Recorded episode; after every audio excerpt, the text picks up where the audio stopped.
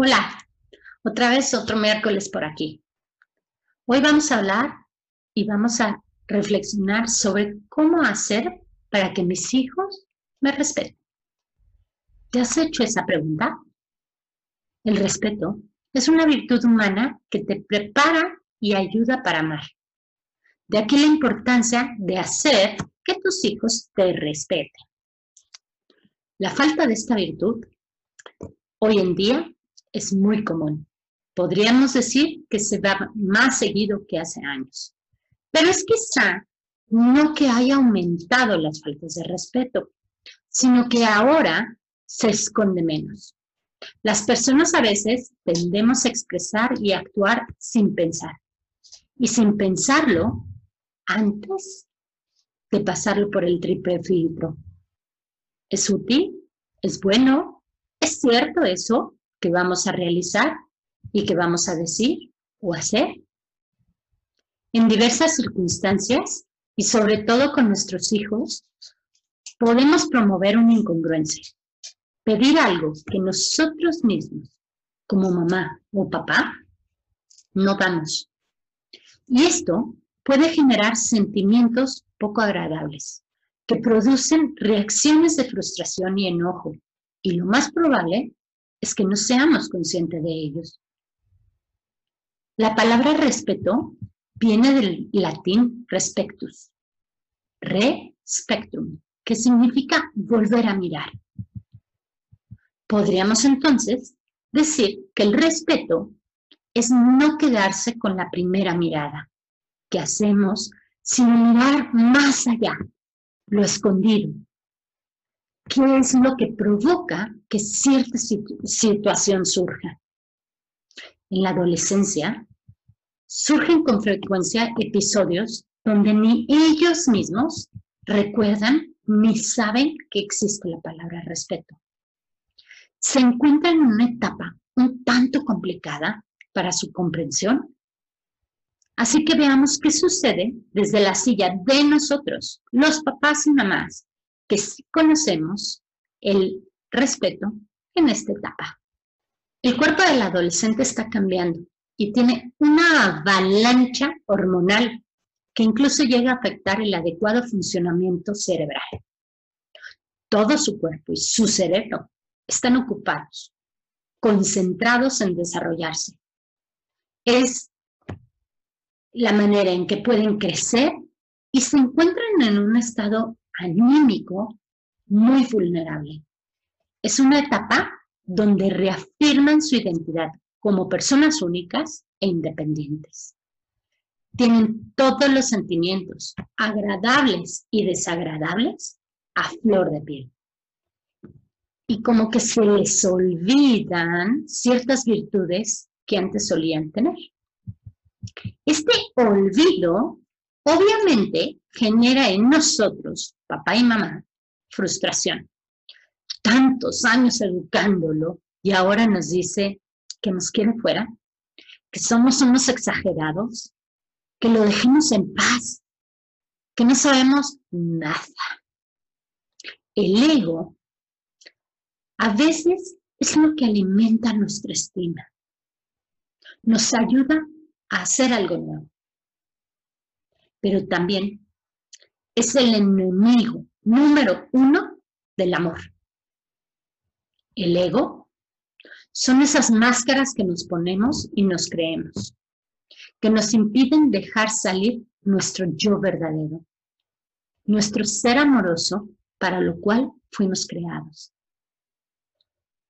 Cuando anteponemos nuestro ego en distintas circunstancias, nos hace ocupar un lugar de víctima, donde buscamos culpables y no permitimos que la verdad salga a la luz.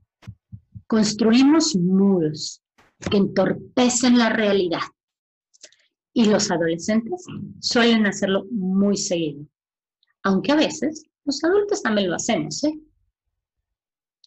Cuando las personas, sin importar la edad, sentimos que hemos sido enjuiciadas, que están evaluando nuestras acciones que hemos decidido realizar, nos sentimos agredidos.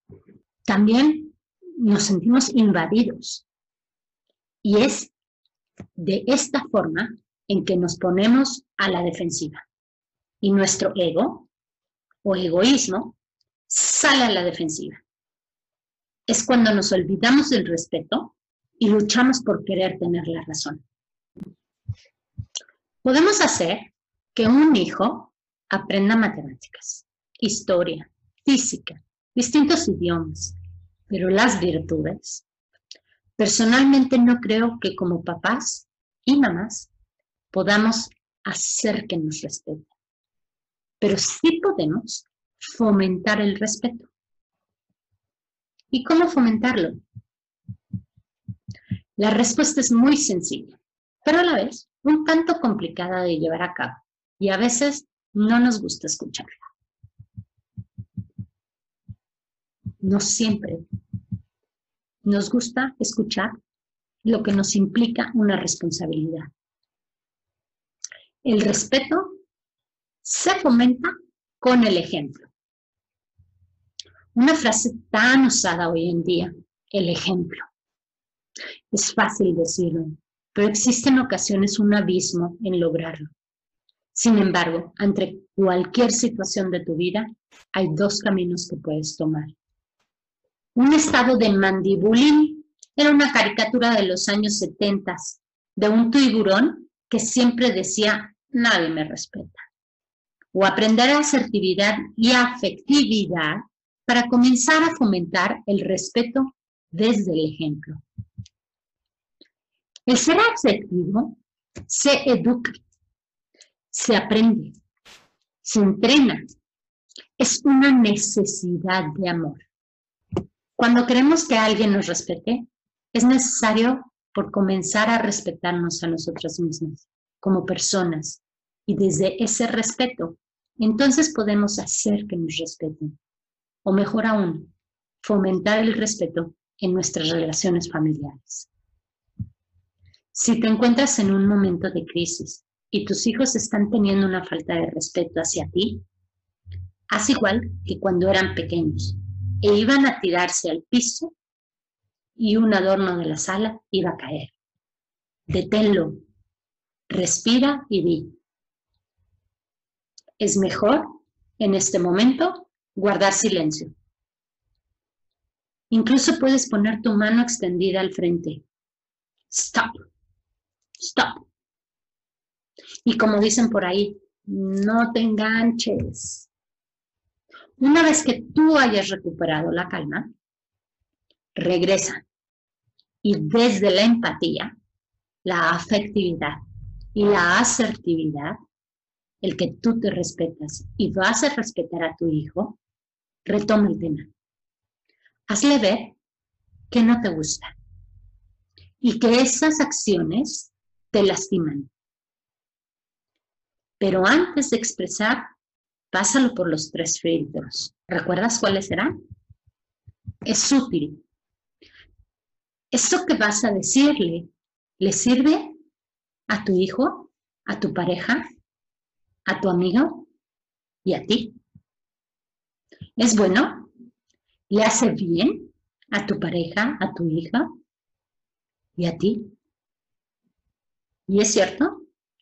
¿Tienes la certeza de que así es? Recuerda siempre que hay una agresión y esta genera otra agresión. El amor genera amor, al igual que el respeto genera respeto.